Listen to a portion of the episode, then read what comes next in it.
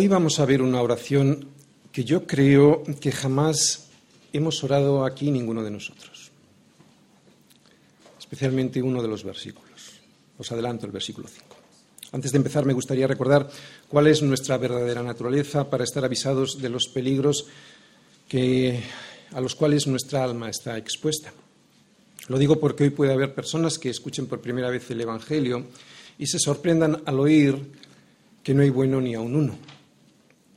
El hombre, hoy como ayer, se comporta en términos generales eh, como un animal. ¿Por qué? Bueno, nos lo explica Pablo en Romanos. Como el pecado entró en el mundo, como el pecado entró en el mundo por un hombre y el pecado la muerte, así la muerte pasó a todos los hombres por cuanto todos pecaron. Desde ese momento, cuando entró el pecado en el mundo, desde ese momento el hombre no ha dejado de tropezar, caerse y hacer caer a los demás. Cualquiera que no se deje engañar y que pretenda ser honesto consigo mismo, si es que tiene un mínimo de dignidad intelectual, puede comprobarlo echando un vistazo a la historia universal de la humanidad o a las noticias de ayer mismo. La Biblia dice que el hombre es una criatura de Dios, hecho a su imagen y semejanza. El hombre, pues, no es ningún animal, es otra cosa muy diferente. El hombre fue creado como la imagen de Dios sobre la tierra para que Él fuera el Señor de la creación, el que gobernara la creación. Por eso el hombre tiene razón para razonar, capacidad crítica para evaluar las situaciones que le rodean y así poder tomar decisiones, y también habilidades para controlarse a sí mismo. Y todo esto, todas estas cualidades, no las tienen los animales. Pero al mismo tiempo el hombre destroza mucho de lo que toca comportándose peor que un animal. ¿Por qué? Pues porque se ha rebelado contra Dios y lo ha hecho poniéndose él a sí mismo como un Dios. Y como eso no es verdad, como él, el hombre, no es un Dios, es incapaz de funcionar como fue diseñado para hacerlo. Resultado de todo esto, resultado de semejante arrogancia, el caos total de un mundo que le fue entregado para que lo gobernara. El hombre no puede funcionar de espaldas a Dios. Por eso no hay día en que las noticias no aparezca o una guerra o un desastre provocado por el hombre contra el hombre. Y todo esto es producto de nuestra rebeldía contra Dios.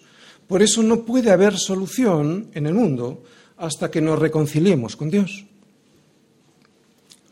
Tendemos a creer que el progreso material va acompañado siempre por un progreso moral y ético, y eso no es cierto. Es más, a veces el progreso material va acompañado de alarmantes retrocesos morales. La Primera y la Segunda Guerra Mundial son ejemplos paradigmáticos de esto. Solo podemos vivir adecuadamente cuando nos sometemos a Dios y a su voluntad. Cuando vivimos independientes de Él, fracasamos porque despreciamos el verdadero propósito de nuestra vida, que no es otro que el de escuchar a Dios a través de su palabra, servirle a través de un cuerpo que es la Iglesia y darle la gloria a través de la obediencia. Desde la caída, el hombre siempre ha sido rebelde pero hoy esta rebelión contra Dios, yo creo que como es más evidente, es más aberrante si cabe. Dios nos creó con una forma determinada, nos creó de una forma determinada, poniendo en nosotros y en la naturaleza que nos rodea unas leyes que deben ser cumplidas. Y quiero subrayar lo de deben, unas leyes que deben ser cumplidas. Por eso cuando no las respetamos, cuando nos peleamos contra Dios y su consejo, y contra esas leyes que deben ser respetadas, solo nos queda caer en las trampas en las que nosotros mismos nos vamos tendiendo a lo largo del camino, como en el Salmo de hoy vamos a ver. El Salmo de hoy nos muestra que todo lo que hemos hecho durante siglos ha sido esto, caer en nuestra propia trampa. Que la inclinación de nuestro corazón es la historia, la inclinación al mal, es la historia de la raza humana y también nos muestra que no tenemos remedio si no ponemos nuestro corazón a disposición de Dios para que sea Él quien lo dirija y Él quien nos evite caer en las trampas que nosotros mismos nos tendemos. Pero como no todo el mundo acepta la premisa que hemos dicho al principio, o sea, que el hombre es un pecador, como no todo el mundo acepta esto, que debido a nuestra rebeldía estamos separados de la gloria de Dios, vendrán días de prueba y que nos afectarán a todos. Es de lo que trata el Salmo de hoy, de días de prueba debido a la provocación de aquellos que no quieren saber nada de Dios y de pruebas, de días de pruebas, debidas a la tentación de nuestro propio cuerpo al seguir su estilo de vida. Otra vez lo que vamos a ver hoy son días de prueba debido a la provocación de aquellos que no quieren saber nada de Dios y días de prueba por la tentación a la que nosotros caemos de seguir en su mismo estilo de vida. Y veremos que la solución también está en este salmo una solución para no caer en la destrucción. Días de prueba, segunda parte la provocación, Salmos 141. Yahvé, a ti he clamado, apresúrate a mí, escucha mi voz cuando te invocare. Suba mi oración delante de ti como el incienso, el don de mis manos como la ofrenda de la tarde. Pon guarda a mi boca, oh Yahvé, guarda la puerta de mis labios. No dejes que se incline mi corazón a cosa mala a hacer obras impías con los que hacen iniquidad, y no coma yo de sus deleites. Que el justo me castigue será un favor, y que me reprenda será un excelente bálsamo que no me herirá la cabeza. Pero mi oración será continuamente contra las maldades de aquellos. Serán despeñados sus jueces y oirán mis palabras que son verdaderas como quien hiende y rompe la tierra, son esparcidos nuestros huesos a la boca del Seol. Por tanto, a ti, oh Yahvé, Señor, miran mis ojos, en ti he confiado, no desampares mi alma. Guárdame de los lazos que me han tendido y de las trampas de los que hacen iniquidad. Caigan los impíos a una en sus redes, mientras yo pasaré adelante. Bien, como os lo dije, como dije el domingo pasado, vamos a ver una serie de cuatro salmos que he titulado Días de prueba. Hoy estamos en Días de prueba, segunda parte. Es una serie de cuatro salmos en la que cada uno de ellos nos va a mostrar cuál es la reacción del justo ante las tribulaciones producidas por diferentes motivos. Y el salmo de hoy nos muestra una tribulación, la provocación. Y es una provocación que va a venir desde el exterior y es una provocación que también va a surgir desde dentro. Y el común denominador de los cuatro salmos es que ante las dificultades, lo primero que hace David es llevarlas, esas dificultades, ante la presencia de Dios. El primero de estos salmos, lo vimos el domingo pasado, era el Salmo 140 y en él pudimos ver que los días de prueba por los que pasaba David se debían a la calumnia que sobre él lanzaban sus enemigos. También que esa calumnia era sólo la antesala de lo que realmente pretendía, esa calumnia, que era entorpecer su caminar, idea que previamente tenían los enemigos de David, idea que previamente habían maquinado en su corazón.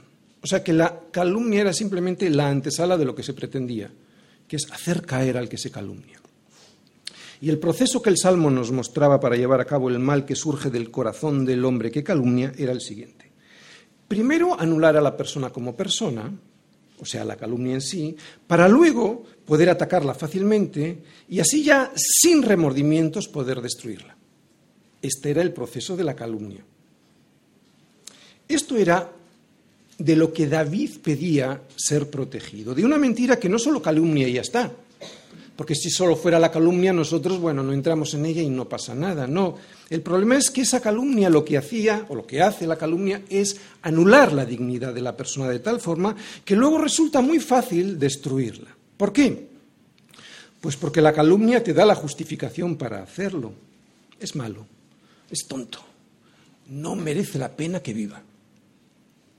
Incluso la calumnia ayuda a justificar el mal una vez cometido ya, ¿no? ¿Por qué? Porque hay veces que cuando cometes el mal, la conciencia sigue acusándote. Entonces, si sigues calumniando, esa conciencia puedes llegar a tranquilizarla, narcotizarla o incluso anularla, ¿no? ¿Por qué? Por lo que acabamos de decir, porque la conciencia que ha sido puesta por Dios en nosotros va a seguir trabajando en el corazón del malo. Por eso es necesaria, entre comillas, esta em, calumnia, incluso después de haber hecho el mal, para anular nuestra conciencia. Pero ahí, y lo vimos el domingo pasado, pero sobre todo lo vamos a ver este domingo, ahí en la calumnia podemos caer todos. Lo dijimos el domingo pasado y hoy lo vamos a ver más claro en este salmo. Por eso es muy necesario mantener la conciencia limpia, para ser sensibles a la voz de Dios cuando nos hable.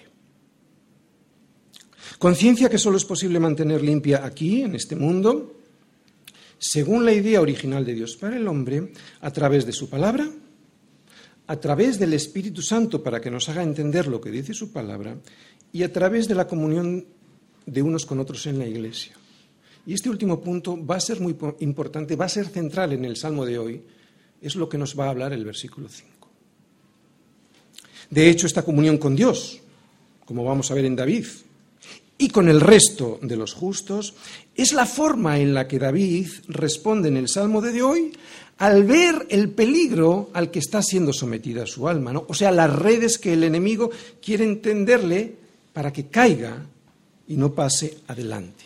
Así que aquí está la solución en tener comunión con Dios, tener comunión con los justos del Señor.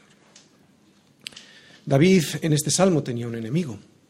Era un enemigo físico que podía ver. Nosotros también tenemos un enemigo. En nuestro caso no es un enemigo que podamos ver, porque como dice Pablo en Efesios, no tenemos lucha contra sangre ni contra carne, sino contra principados, contra potestades, contra los gobernadores de las tinieblas de este siglo, contra huestes espirituales de maldad en las regiones celestes. Por eso, para entender mejor este salmo de hoy para nosotros, es por lo que comencé la predicación hablando de cuál es el problema del hombre en este mundo caído. Comencé así para que, sepamos que desde el mismo momento de hoy hasta que el Señor nos lleve con Él, si Él no regresa antes, vamos a estar luchando en esta lucha espiritual. Vamos a tener que tener muy claro que es una lucha contra un mundo que pretende arrebatarnos nuestra confianza, nuestra fe en el Señor, y que lo va a hacer, atención, por las buenas o por las malas, o con calumnia o con provocación. Provocación que puede venir desde el exterior o también una provocación que puede venir desde nosotros mismos, desde dentro, desde el interior. Por eso David ahora, y después de haber clamado por la liberación de aquellos que pretendían hacerle caer a través de la calumnia, Salmo 140, resulta que ahora por lo que clama es para que no sea él quien calumnia a los demás, para que su corazón no se incline al mal, y para que no llegue a tener comunión con aquellos que disfrutan de la calumnia y del mal que provoca esa calumnia. Y lo va a hacer reconociendo a Dios como su Señor y el único que puede ayudarle a no caer en esa provocación a la que todos nos vemos expuestos.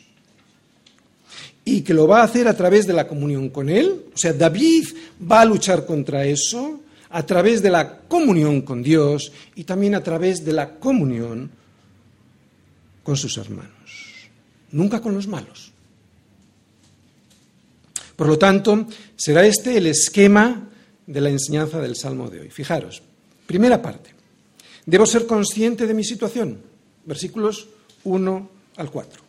¿Para qué? Para la segunda parte, aceptar la corrección, versículo 4. Para la tercera parte, no caer en la destrucción de los malos, versículos del 6 al 7, y para que, cuarta parte, pueda refugiarme en su misericordia, versículos del 8 al 10. ¿Acaso alguna fuente hecha por la misma abertura agua dulce y amarga? En nuestro caso muchas veces sí, ¿verdad? Por eso hay que pedirle al Señor algo. Hay que pedirle al Señor que reconozco que el mal que me rodea puede llevarme a la destrucción y que mi corazón me puede inclinar al mal. Por eso, Señor, si reconozco esto, apresúrate. Si no lo reconozco, es imposible que me apresure o pedir que, el Señor se apresure. Necesito reconocer mi problema para poder decir, como dice David al Señor, apresúrate, Señor, a socorrerme. Versículos del 1 al 4. Primera parte. Debo ser consciente de mi situación. Ya ve, a ti he clamado. Apresúrate a mí. Escucha mi voz cuando te invocare. Suba mi oración delante de ti como el incienso, el don de mis manos como la ofrenda de la tarde. Pon guarda a mi boca, oh Yahvé, guarda la puerta de mis labios. No dejes que se incline mi corazón a cosa mala, a hacer obras impías con los que hacen iniquidad, y no coma yo de sus deleites. Bien, fijaros, los versículos 1 y 2 son la oración en sí, y los versículos 3 y 4 lo que nos muestran son los motivos de la urgencia de esa oración. David pide con urgencia a Dios algo de lo que debo ser consciente. ¿Y qué es eso de lo cual debo ser consciente? Pues de la inclinación que hay en mi corazón a hacer el mal, versículo 4, y también de que ese mal comienza saliendo por mi boca en forma de calumnia, versículo 3. No hay nadie bueno, no hay ni siquiera uno, ¿verdad? Esto lo sabía David, por eso clama con urgencia. Fíjate si lo sabía David, que lo dijo antes que Pablo. De hecho, Pablo se inspira en estas palabras de David que ahora vamos a leer, que las podemos ver en dos de los salmos, en el Salmo 14 y en el Salmo, y en el Salmo 53. Todos se desviaron, a unas hicieron inútiles, no hay quien haga lo bueno, no hay ni siquiera uno.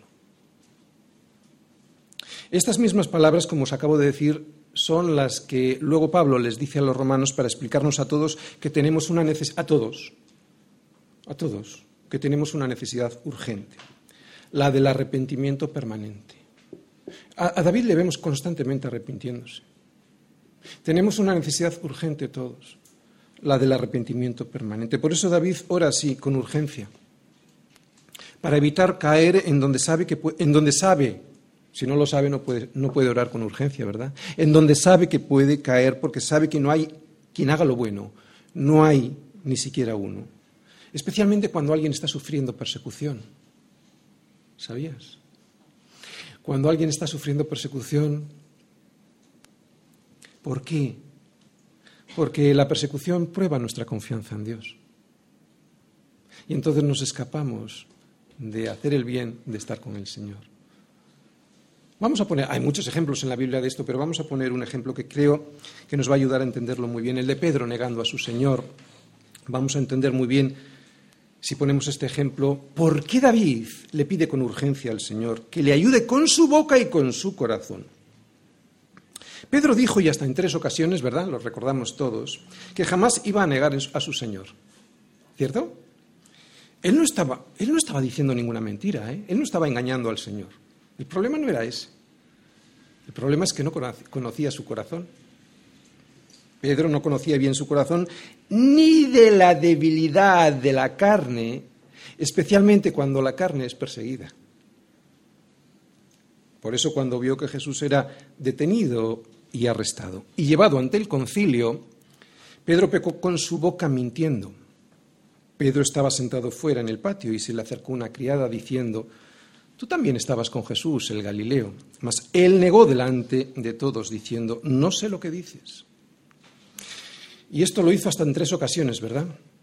Hasta que entonces él comenzó ¡au! a maldecir y a jurar, no conozco al hombre. Y enseguida cantó el gallo. El problema de Pedro no fue tanto lo que ocurrió después, sino lo que había pasado antes.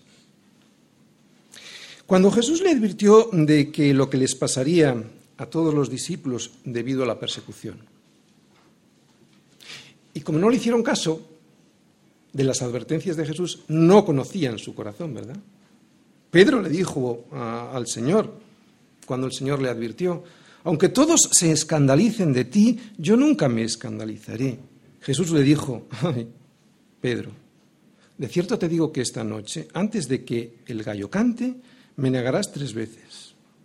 Pedro le dijo, aunque me sea necesario morir contigo, no te negaré. Y los discípulos todos dijeron lo mismo. Este es el motivo por el cual he titulado estos cuatro primeros versículos del Salmo, Debo ser consciente de mi situación. Cuando Jesús me dice, ten cuidado que tu carne te va a hacer caer, especialmente en la persecución, Debes de saberlo.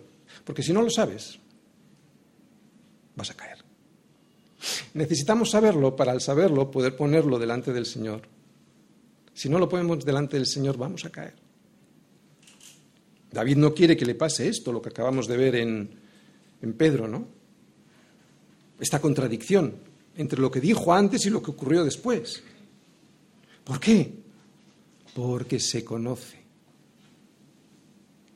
Conoce cómo es su corazón engañoso y que se inclina al mal y conoce lo que hay dentro de su boca. ¿Qué hay dentro de la boca? Pues una lengua que muchas veces es venenosa, ¿verdad? Por eso, y como en el salmo anterior sufrió las consecuencias de la calumnia, ahora pide no ser él quien la provoque. ¡Wow! ¿Has orado alguna vez así? Así que lo primero que me enseña este salmo es la necesidad que tenemos necesidad urgente que tenemos todos, todos, todos, de ponernos de rodillas delante de Dios y hacer esta oración antes de caer en la calumnia. Tener, este entendimiento y saber cuál es mi situación me ayudará a no caer en este grave pecado que lo que quiere es destruir a los demás. Bien, no voy a entrar en el daño que produce la calumnia porque esto lo vimos el domingo pasado en el Salmo 140. De lo que sí voy a hablar es de la necesidad urgente que me presenta David en este salmo. Que las palabras que salen de mi boca tienen un gravísimo riesgo de salir llenas de veneno. Bien, hay dos formas de herir con las palabras que salen de la boca. Hay dos formas, diciendo la verdad o diciendo una mentira. Diciendo con ellas, con las palabras la verdad, cuando se dicen sin amor, o diciéndolas diciendo las palabras con una mentira que lleve a la calumnia y esa calumnia te lleve a la destrucción. Palabras de verdad, palabras de mentira. De verdad. Es muy difícil decir una verdad que ayude al otro para que no tropiece y, calga, y caiga y decirla sin que dañe. Es muy difícil. Otra vez, es muy difícil decir palabras llenas de verdad que ayude al otro para que no tropiece y caiga y decirlas esas palabras sin que dañe. Depende muchas veces de la forma de decirlas, de la intención con las que decimos esa verdad y de la autoridad que uno tiene al decirlas, ¿no? La autoridad qué es? La autoridad es ese denuedo, o sea, esa libertad en el habla de aquel que vive lo que predica. Denuedo es esto, libertad que uno tiene de decir las cosas porque lo que predica eso vive. Depende de eso que la verdad no haga daño, pero también depende y mucho de la humildad de quien escucha la verdad. Esto con respecto a las palabras de verdad, pero este salmo nos habla sobre todo de palabras de mentira. Palabras de mentira. Sobre todo, como digo, el salmo de lo que nos habla es de la mentira que lleva a la calumnia, o sea, de esa intención maligna que anida en el corazón y que sale por la boca en forma de calumnia. Es de este tipo de pecado del que David pide ser consciente en su propia vida. ¿no? y por el cual le pide al Señor de forma intensa, fíjate cómo lo pide, y ahora vamos a analizarlo, suba mi oración delante de ti como el incienso. O sea, no es una oración que va a subir delante del Señor de cualquier manera, va a subir como el incienso. David, aunque nunca conoció a Santiago ni leyó su carta, sabe que la lengua es un fuego un mundo de maldad. La lengua está puesta entre nuestros miembros y contamina todo el cuerpo e inflama la rueda de la creación y ella misma es inflamada por el infierno. Por eso le pide ayuda con urgencia, porque se conoce y sabe cómo es su lengua. Y lo hace como el incienso. No es una oración para cubrir el expediente. Es como el incienso. Yo creo que nunca hemos orado así. La imagen es muy gráfica porque el incienso solo funciona cuando se enciende. Lo que nos muestra pues la imagen del incienso es que la oración de David se enciende como un fuego por el Espíritu Santo. Y encendiendo esta oración para que llegue como un olor grato al Señor. No es una oración de trámite, es una oración realmente de clamar para que no caiga en esta provocación. No hay que encender incienso, ¿verdad? bueno, si quieres, por ambientar tu casa puedes. Pero en Apocalipsis 5.8 vemos, o sea, en el Nuevo Testamento vemos la explicación de lo que en sombra quería decir esto en el, en el Antiguo Testamento. ¿no? En Apocalipsis 5.8 vemos que el incienso no es lo que vemos en la Iglesia católica o en la Iglesia ortodoxa. Nada tiene que ver ese rito inútil con el incienso, con lo que el Señor nos está enseñando como una sombra en este salmo. En Apocalipsis 5.8 vemos cómo las copas de oro llenas de incienso que han llegado al cielo son, ¿qué son esas copas llenas de incienso? Son las oraciones de los santos. Así que, ¿qué es el incienso? Son nuestras oraciones. La imagen del incienso en este salmo es lo que nos muestra David y su oración. Vamos a intentar explicarlo. Hay un quebrantamiento como el quebrantamiento, el desmenuzado, el molido, hacer polvo el incienso antes de quemarlo. Es cierto que David no tenía un animal para sacrificar en ese momento para que, para que subiera ese olor grato al Señor junto con el incienso, pero sí que sacrifica algo David. David lo que hace en ese momento es sacrificar su propio yo, su carne, junto con la oración, junto con el incienso. Su propia carne que le pide hablar más de la cuenta. Sacrificio que presenta junto al incienso de la oración, ¿entendéis? Como imagen del Antiguo Testamento, lo que hay que hacer. Nosotros no presentamos sacrificios en animales. ¿Cuál es nuestro sacrificio? Ya fue hecho Cristo, pero nosotros morimos con Él, ¿no? nuestro sacrificio a nosotros mismos, nuestro yo, nuestro egoísmo, junto con la oración como incienso. Así que aquí lo que vemos es cómo desmenuza su alma delante del Señor y cómo con el fuego del Espíritu enciende una oración cuyo humo que va subiendo desprende, o lo que vemos con ese humo es el fervor, que es como el humo subiendo hasta el cielo, sacrificando al mismo tiempo sus deseos engañosos de un corazón que él mismo dice que se inclina hacia el mal.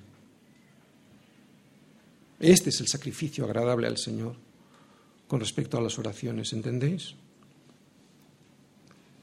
Creo que no sabemos orar. Yo el primero, ¿eh? creo que no sabemos clamar. A no ser que tengamos un problema grave, yo no he clamado así en mi vida. Creo que este es un buen ejemplo para nosotros a la hora de preparar nuestra oración ante Dios, porque es ahora cuando viene la oración en sí. Fijaros, versículos 3 y 4.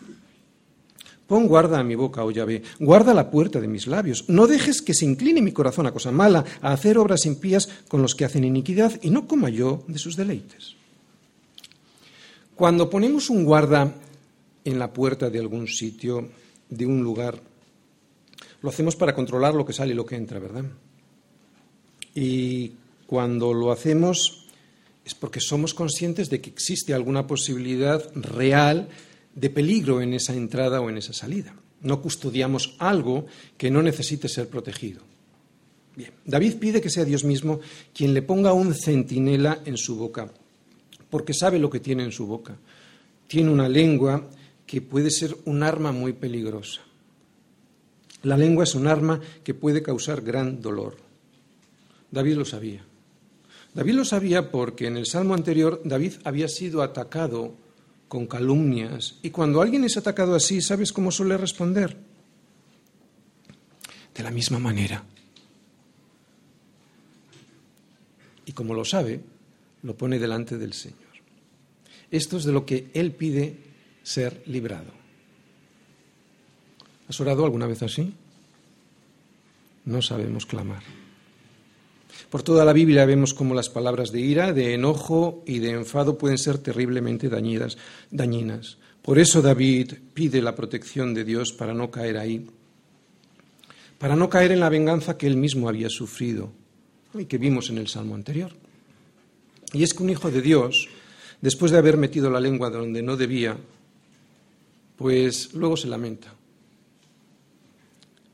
Y ese lamento viene acompañado de un dolor intenso en el corazón. Y ojalá, porque entonces no es un hijo de Dios.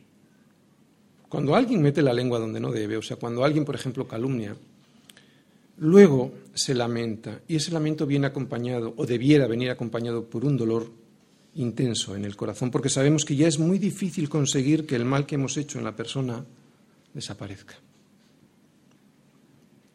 Por eso es muy sabio pedirle a Dios que nos ponga un guarda en nuestra boca para que no tengamos luego que arrepentirnos de haber dicho cosas que nunca tuvimos que haber dicho. Y ese defecto es algo tan habitual en nosotros que es una oración que no solo debiéramos hacer por las mañanas antes de levantarnos, sino como vemos en David, también por las tardes. O sea, debiera ser una oración que siempre está en nuestra boca, ¿verdad? La Biblia nos dice que ningún hombre puede domar la lengua por sí solo. Y si lo dice la Biblia, créelo.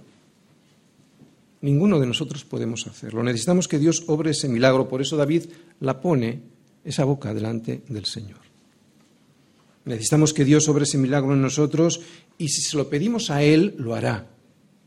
Pero hay que hacerlo como David nos muestra, como un sacrificio vivo, o sea, crucificándome yo a mí mismo y en oración intensa, tan intensa que salga de esa oración como un humo que se ve de un incienso que sube al cielo. Creo que no sabemos orar. Creo que no sabemos clamar. Yo el primero. No hay quien haga lo bueno, no hay ni siquiera uno. Solo Cristo no tropezó nunca. Pero Dios puede ponerle freno a la lengua para que no tropecemos con ella, porque todos ofendemos. ¡Ey! No solo yo, ¿eh? Es que yo, como soy el más expuesto, es al que más se le ve tropezar, ¿verdad? Pero todos ofendemos muchas veces. Si alguno no ofende en palabra, ese es varón perfecto, capaz también de refrenar todo el cuerpo. Y aquí nosotros ponemos freno en la boca de los caballos para que nos obedezcan y dirigimos así todo su cuerpo. Es lo que le pide David. Que le ponga un freno a esa boca como nosotros se lo ponemos a los caballos. Fíjate lo que dice. Pon guarda a mi boca, igual que nosotros a los caballos. Oh Señor, guarda la puerta de mis labios. Y lo hace con un intenso clamor como de incienso. Creo que no sabemos orar. Yo creo que no sabemos clamar. No hay quien haga lo bueno, ni nosotros ni los demás. Es bueno que nos demos cuenta de esto, es bueno que nos demos cuenta de que la lengua es un miembro pequeño, pero es que es muy difícil de controlar aunque sea pequeño. También en los demás, ¿eh? Y esto nos debe hacer más comprensibles con los otros que también tropiezan con este problema. El darnos cuenta de esto, de que también los otros van a tropezar con su lengua y que nos van a herir, nos ayuda a ser misericordiosos y evitará que nosotros mismos caigamos en ese mismo mal. Y para finalizar esta primera parte del Salmo, y como David sabe que el verdadero problema lo tenemos en el corazón, vemos que en el versículo 4 él le pide a Dios que no deje que su corazón se incline a cosa mala, a hacer obras impías con los que hacen, como, los, los demás, los impíos que hacen iniquidad, y que él no quiere comer de sus deleites. Si no le pedimos que sea Él quien guíe nuestro corazón, lo hará el diablo, ¿sabías? Solo hay dos posibilidades. O lo hace Dios o lo hace el diablo. La tendencia natural de mi corazón es a inclinarse hacia el mal. Y debo saberlo porque si lo ignoro y porque si rechazo lo que Dios dice de él, de ese corazón mío, no, no, tendré posibilidad de rogarle a Dios para que me ayude a evitar que mi corazón se escore hacia el mal. O sea, básicamente, si pienso que soy bueno, no voy a clamar. si pienso que solo el que tengo enfrente es malo, no voy a clamar. Dios cambiará mi corazón. Yo en mis fuerzas no puedo, pero he de morir a mí mismo. Morir a mi carne y a mis deseos para entender lo que Dios quiere de mí. Y una de las cosas que Dios quiere de mí es que evite las compañías de los impíos, que es lo que vemos ahí. ¿no? La compañía de cualquiera tiene poder. La compañía de cualquiera tiene poder.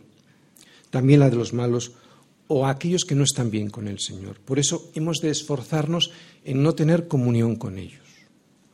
No digo en no estar con ellos, porque evidentemente eso no es lo que dice la Escritura, sino en no tener comunión con ellos. Dice David que eso es peligroso, porque el cebo es delicioso. Si no queremos pecar con los otros, es mejor que no nos sentemos con ellos. Yo ya lo he dicho muchas veces. Ya no puedo decirlo más, no puedo hacer más que orar, ¿no? Si yo no entiendo, porque no quiero escuchar a Dios a través de su palabra o porque escucho algo diferente a lo que Él me está diciendo, oh, Dios es misericordioso. ¿Por qué? Porque Él me va a ofrecer otra misericordia, que es la de que algún hermano, algún justo del Señor, me ayude a corregir esa inclinación que tiene mi corazón hacia el mal. Versículo 5 y la parte central de la predicación de hoy. Segunda parte, debo aceptar la corrección. Que el justo me castigue será un favor y que me reprenda será un excelente bálsamo. Excelente bálsamo que no me herirá la cabeza. Pero mi oración será continuamente contra las maldades de aquellos. ¿Has entendido este versículo? La mayoría de las personas que se marchan de las iglesias con sana doctrina lo hacen por este motivo. Y es que una iglesia no solo, no solo ha de estar para enseñar, ha de estar para corregir.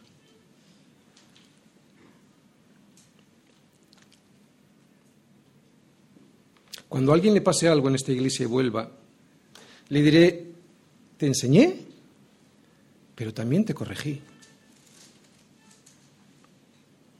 Bien, vamos a fijarnos porque es un versículo que es como un espejo, tiene como dos partes contrapuestas. Vamos a fijarnos en la segunda parte para luego explicar la primera. En la segunda dice, mi oración será continuamente contra las maldades de aquellos. No se entiende muy bien, pero es como el espejo de la primera parte se contrapone a la primera parte del versículo. Lo que quiere decir es que las oraciones de David testificarán continuamente contra las maldades de los impíos, nunca contra el justo que le está corrigiendo. O sea, dos puntos.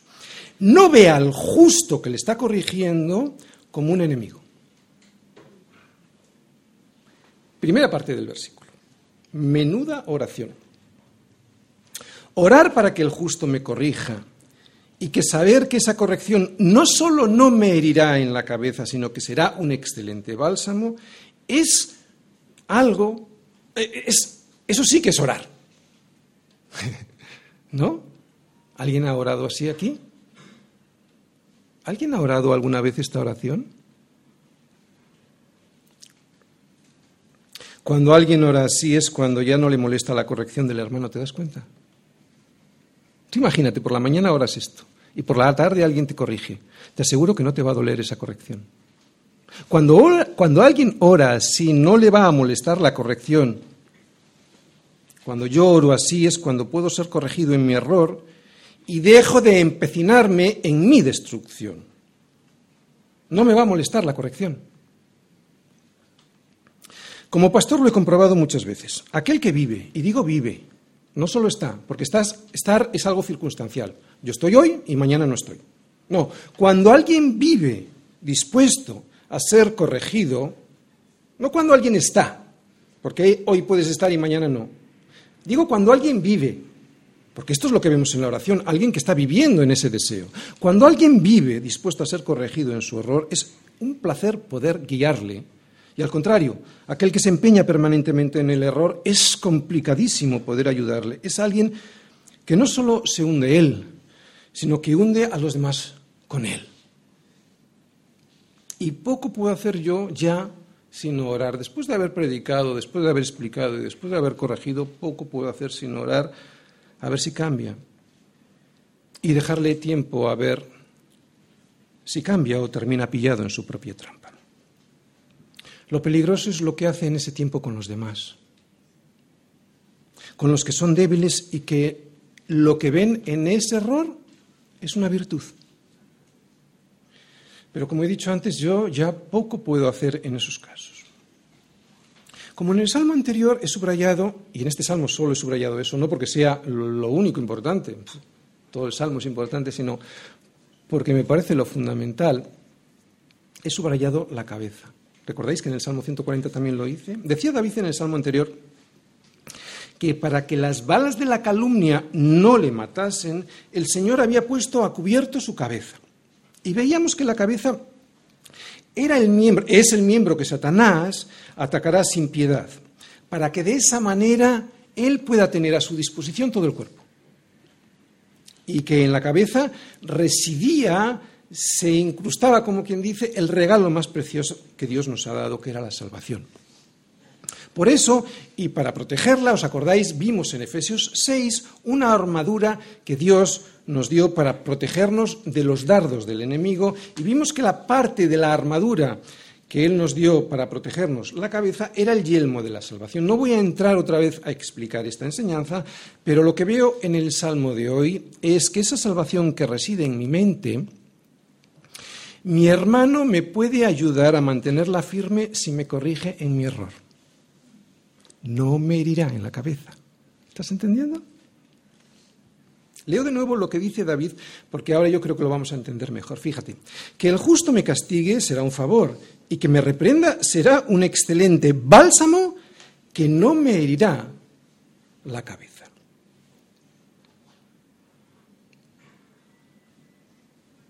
Pero para verlo así, hay que orarlo así. En dicho de otras palabras, Proverbios 27.6, fieles son las heridas del que ama. El que ama te puede hacer heridas, pero fieles son esas heridas. Hay una fidelidad de amor. Fieles son las heridas del que ama, pero inoportunos los besos del que aborrece. ¡Wow! Si no consiento que un hermano maduro en el Señor me corrija, si no permito que mi esposa sea mi ayuda idónea, si me resisto a que mi esposo cristiano, y quiero subrayarlo de la palabra cristiano, mi esposo cristiano, si me resisto a que mi esposo cristiano sea quien guíe el hogar, si me molesta que el pastor me diga algo que no me gusta oír, entonces es muy probable que nunca haya orado esta oración. A David le reprendieron en muchas ocasiones y la más conocida la que mejor conocemos todos, ya verás cómo te vas a acordar, es aquella ocasión en la que Natán le mostró a David la porquería, toda la porquería que tenía en su corazón al haber hecho lo que había hecho con Betsabé y con su esposo Urias. Lo bueno de la corrección de Natán, del justo, lo bueno de la corrección de Natán es que David no se empeñó en su error ni escondió su pecado, o se justificó, sino que dijo, pequé contra el Señor. Pequé contra el Señor. Y Natán dijo a David, también el Señor ha remitido tu pecado, no morirás. No morirás. No morirás. La corrección del justo no hiere la cabeza. No morirás aceptar la corrección para no morir, aceptar la corrección para no caer en la destrucción. Versículos del 6 al 7. Tercera parte, no caer en la destrucción. Serán despeñados sus jueces y oirán mis palabras que son verdaderas. Como quien hiende y rompe la tierra, son esparcidos nuestros huesos a la boca del Seol. Bien, estas palabras son palabras de contraste con respecto al versículo anterior, con respecto al versículo 5. Este, estas palabras, son el resultado de aquellos que día tras día no aceptaron la corrección del Señor, ya fuera a través de su palabra, ya fuera a través de la reprensión de los justos del Señor. ¿Os dais cuenta? Es como el contraste entre no me herirá la cabeza a los que no van a ser salvos. Serán heridos en la cabeza. Es el contraste estos dos versículos. Quiero centrarme en el final del versículo 6 porque son palabras que más de uno hemos pensado. Seguro que sí, aunque cuando lo hemos leído no te has dado mucha cuenta, yo lo voy a intentar explicar. Ya verás cómo más de una vez lo has pensado. Cuando después de haber hablado durante mucho tiempo con los incrédulos que nos rodean, amigos, conocidos, familiares, y después de mucho tiempo de que no reflexionen ni un poquito sobre su situación ante Dios, y de habernos juzgado ellos como tontos, creo que muchos de nosotros, yo creo que probablemente todos, hemos pensado lo que dice David en este versículo 6. Serán despeñados sus jueces y oirán mis palabras que son verdaderas. O dicho en un lenguaje más sencillo, el día que seas despeñado, está hablando de los incrédulos, el día que seas despeñado, el día que te des cuenta que seas rechazado delante de la presencia de Dios y de la gravedad que eso significa, te diré, te lo dije. ¿A qué lo has pensado? Serán entonces cuando oirán de nuevo mis palabras. Esas personas oirán de nuevo mis palabras, aquellas que me decías que eran falsas, pero te lo dije. Te dije que eran palabras de verdad. Es importante aceptar la corrección de Dios aquí para no verse rechazado por Dios allí. ¿Cuántos tendrán que volver a escuchar estas mismas palabras que se les dijo, que se las dijimos tiempo atrás, palabras verdaderas que rechazaron, y las tendrán que escuchar de nuevo en su cabeza. En ese día las escucharán de nuevo en su cabeza de los mismos labios de aquellos a los cuales ellos insultaron. No porque estemos allí diciendo te lo dije, no, no, sino que en su cabeza resonarán estas palabras que les dijimos en su día. Les sonarán ahora sí como verdaderas. Es lo que dice David. Serán despeñados y en ese momento oirán mis palabras, aquellas que les dije, y se darán cuenta que son verdaderas. Ellos serán despeñados, pero yo puedo refugiarme en su misericordia. Versículos del 8 al 10. Cuarta parte, refugiarme en su misericordia. Por tanto, a ti, oh Yahvé, Señor, miran mis ojos, en ti he confiado, no desampares mi alma. Guárdame de los lazos que me han tendido y de las trampas de los que hacen iniquidad. Caigan los impíos a una en sus redes, mientras yo pasaré adelante. Por tanto, a ti, oh Señor, miran mis ojos.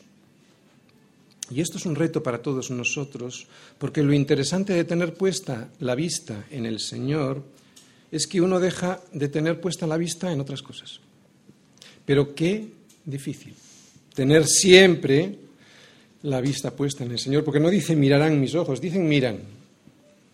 O sea, un presente continuo de alguna manera, ¿no?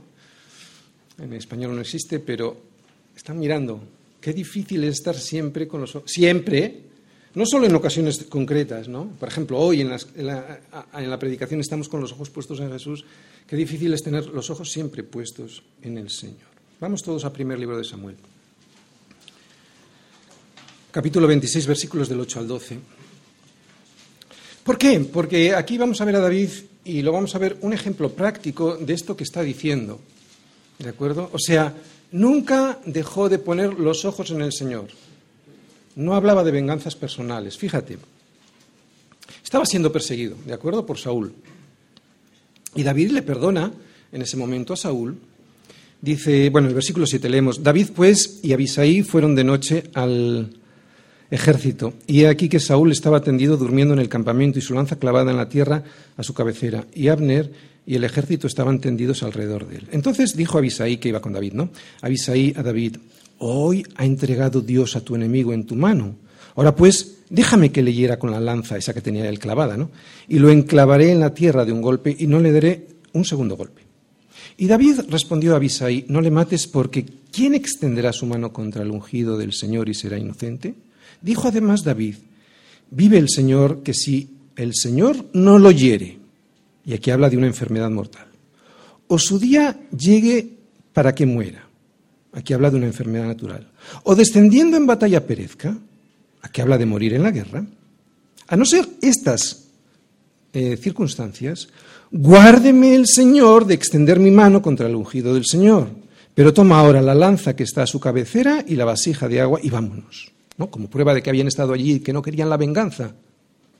Se llevó pues David la lanza y la vasija de agua de la cabecera de Saúl y se fueron. Y no hubo nadie que viese, ni entendiese, ni velase, pues todos dormían porque un profundo sueño envió, enviado por el Señor había caído sobre ellos. Es un ejemplo, es un ejemplo de que David pone sus ojos en Dios. Él solamente, Dios, es solamente su auxilio. David nunca vemos en su vida que se venga. Y aunque parece que el peligro continúa en este salmo, también está en un peligro, ¿verdad? Y aunque parece que su... Ah, volvemos al salmo un momentito, al salmo 141. Él sigue en peligro, pero está en peligro como en el ejemplo que hemos puesto. Él sigue en peligro, pero no se toma la venganza por su cuenta, él pone toda su confianza en Dios. En otro salmo, en otro salmo David dice algo parecido, mis ojos están siempre hacia el Señor porque él sacará mis pies de la red. O sea, David estaba metido en una red, lo mismo que en el ejemplo que hemos visto. Él sacará mis pies de la red. O sea, confianza absoluta en el Señor, a pesar de los grandes errores de David. No hubo venganza personal en su vida, ni la vemos en esta oración. David siempre confió en el Señor y en su poder y le dejó a él el juicio sobre la vida de las personas. Es lo que vemos en este versículo, ¿verdad? Decir que caigan los impíos a una en sus redes es una oración imprecatoria. Pero no hay aquí venganza personal, es simplemente petición de justicia. O sea, no es tomarse la venganza por su propia mano, es poner todo delante del Señor para que el Señor actúe. De la primera parte del Salmo vimos que David oraba a Dios con urgencia y le decía sus peticiones. ¿Recordáis? Le pedía que le guardara de su propia boca y que no le dejara que su corazón se inclinase al mal. Esto es lo que veíamos en la primera parte. Y lo que vemos ahora es que confía en que Dios lo hará. Primero había una petición, luego también una confianza en que el justo no le, herirá en la cabeza con la reprensión y confía en que el Señor así lo hará. ¿No? Es una oración de confianza que él ni los malos que le rodean se saldrán con la suya. Confía en que Dios es su Dios y también el Dios de ellos, aunque lo rechacen. Porque aquí lo que vemos es pura soberanía. Dios va a actuar, sí o sí, también sobre ellos. Qué difícil es para nosotros aceptar esto. Entenderlo entendemos muy bien. No es tanto un problema de entender, es un problema de aceptar que la soberanía de Dios es algo que va a cumplir Él. Por orgullo nos resulta difícil rendirnos a su soberanía. Pero cuando uno se rinde a su soberanía, entonces es una gozada. Y se puede decir lo que vemos que dice David en el último versículo, que los impíos caerán en sus redes, es pura soberanía del Señor. Fijaros, en sus redes. O sea, las redes que ellos mismos tendieron, en esas van a caer. Mientras yo pasaré adelante, pura soberanía, el Señor lo hará todo. Oye, las que pusieron ellos, o sea, no podrán culpar a nadie, ¿te das cuenta? Jesucristo en el Salmo. En el versículo 6, si os acordáis, veíamos que David, después de ser despeñados los malos, después de ser despeñados aquellos que habían juzgado como falsas las palabras que él le había dicho que eran verdaderas, ahora las van a ver como verdaderas. ¿Por qué?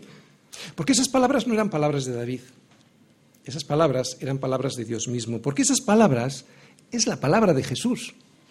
Esto no es otra cosa que la palabra de Jesús desde Génesis hasta Apocalipsis. Jesús mismo hablando a los juzgadores que se habían burlado de él, no tanto de David, sino de lo que él decía, o sea, de la verdad, o sea, de Jesús.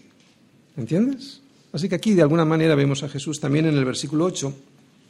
Vemos que David, después de un largo peregrinaje a través de las pruebas y de la oración, le dice al Señor, por tanto a ti, oh Yahvé, Señor, miran, miran mis ojos, en ti he confiado. Oye, una pregunta. ¿A quién crees que está mirando David? Está mirando a Jesús. Hasta está mirando al, al Mesías, al Mesías esperado. David mirando hacia Jesús, el Mesías que habría de venir como una sombra, como como algo que todavía no entendía muy bien él, ¿eh? porque ya sabéis que la eh, revelación de la Escritura es una revelación progresiva. David no lo tenía muy claro, que era Jesús, pero era Jesús. ¿De acuerdo? David mirando a Jesús. Y nosotros también, al igual que David, con los ojos puestos en Jesús, autor y consumador de la fe. Mirando, pues, nosotros también hacia quién? Hacia Jesús, el Mesías que ya vino. Por lo tanto, David, al que habría de venir, como una nebulosa, no lo tenía muy claro. Nosotros lo tenemos más claro mirando a Jesús como el que ya vino. ¿no? ¿Por qué? Porque vemos en la Escritura que solo, Jesús, solo Cristo salva, ¿verdad? Por lo tanto, cuando vemos que David dice que Él es su Salvador, está hablando de Jesús. Y otro versículo, el versículo 9, creo que guarda también gran relación con las, las palabras las últimas palabras del Padre Nuestro que dijo el Señor, ¿no? Dice David, guárdame de los lazos que me han tendido y de las trampas de los que hacen iniquidad. Y es como Jesús nos enseñó a orar de alguna manera, ¿no? Dice, y no nos metas en tentación, mas líbranos del mal. Muy bien, termino. Orar como David ora es solo posible cuando alguien vive en la mayor santidad posible. Es muy difícil orar así cuando alguien anda en medio de la porquería o de amigos que andan en la porquería.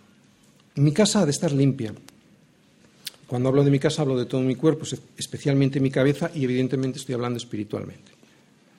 Un ejemplo, vamos todos a Deuteronomio 23, versículos del 12 al 14, porque es verdad que estos versículos hacen referencia a una serie de leyes sanitarias, pero es una imagen muy gráfica de todo aquello sucio que permitimos que entre en nuestra casa o en nuestra mente y que ha de ser limpiado. Deuteronomio 23, 12, 14. Dice el Señor a través de Moisés, tendrás un lugar fuera del campamento. Habla de un campamento militar. Estamos en una guerra, ¿de acuerdo? Está hablando de un campamento militar. Tendrás un lugar fuera del campamento a donde salgas. Tendrás a donde salgas cuando tengas necesidades. ¿Vale? Cuando tengas una necesidad, sales fuera, fuera, no lo hagas en el campamento. Volvemos a empezar. Tendrás un lugar fuera del campamento a donde salgas. Tendrás también entre tus armas, un, fíjate, un arma, que es una estaca. Tendrás entre tus armas una estaca, y cuando estuvieres allá afuera, cavarás con ella, y luego al volverte cubrirás tu excremento. Porque el Señor tu Dios anda en medio de tu campamento para librarte y para entregar a tus enemigos delante de ti. Por tanto, tu campamento ha de ser santo para que Él, el Señor, no vea en ti cosa inmunda y se vuelva en pos de ti. Para vivir así, tengo que aceptar su soberanía, rendirme a la voluntad de Dios y, por lo tanto, hacerle caso. ¿Por qué digo esto? Él sabe lo que me conviene. Mira, hay que recordar que estas leyes sanitarias hoy nos parecen no solo básicas, o sea, lo que acabamos de leer, enterrar los excrementos y de hacerlo fuera de casa, por decirlo de alguna manera, hoy nos parece no solo básico, sino lo mínimo que se le puede pedir a alguien en cuanto a la higiene personal. Hoy nos parece elemental. Pero, ¿sabes? Ellos no lo sabían todo lo que nosotros conocemos en cuanto a la higiene personal, prácticamente a finales del siglo XIX, principios del XX, se empezó a conocer todas estas posibilidades de infecciones, etc. Otra vez, ellos esto no lo sabían. Y aunque nos parece difícil de entenderlo, obedecían a Dios sin entender cuál era el fin último de ese propósito, que no era otro que evitarles las infecciones que les iban a llevar a la muerte. O sea, obedecer lo que igual no entiendes muy bien para evitar la muerte. A ellos, si se lo explicas, no lo hubieran entendido. En aquella época ponte a explicar ¿no? las implicaciones que tenía la falta de higiene en cuanto a contaminación de microbios, etc. No lo iban a entender. Simplemente el Señor les expuso una norma, una ley que debían obedecer y sin entenderlo, lo obedecían. A mí también me puede pasar lo mismo, ¿verdad? Con las cosas que el Señor me dice en su palabra, cosas que son elementales, pero que a mí me pueden parecer un absurdo. ¿Por qué el Señor me pide esto? Por eso he de aceptar lo que Dios me dice en su palabra, aunque no lo entienda. Y también tengo que aceptar que alguien me puede llegar a decir, que hay excrementos en mi campamento. También tengo que aceptar que alguien me pueda decir que hay excrementos en mi campamento para que de esa manera los pueda limpiar y evitar que las infecciones me enfermen y me maten. ¿Seremos capaces de pedir esto que vemos en David al Señor? Que ponga guarda en la boca de nuestra boca, que nuestro corazón no se incline a cosa mala y que el justo me corrija? ¿Seremos capaces de pedirlo aunque no lo entendamos?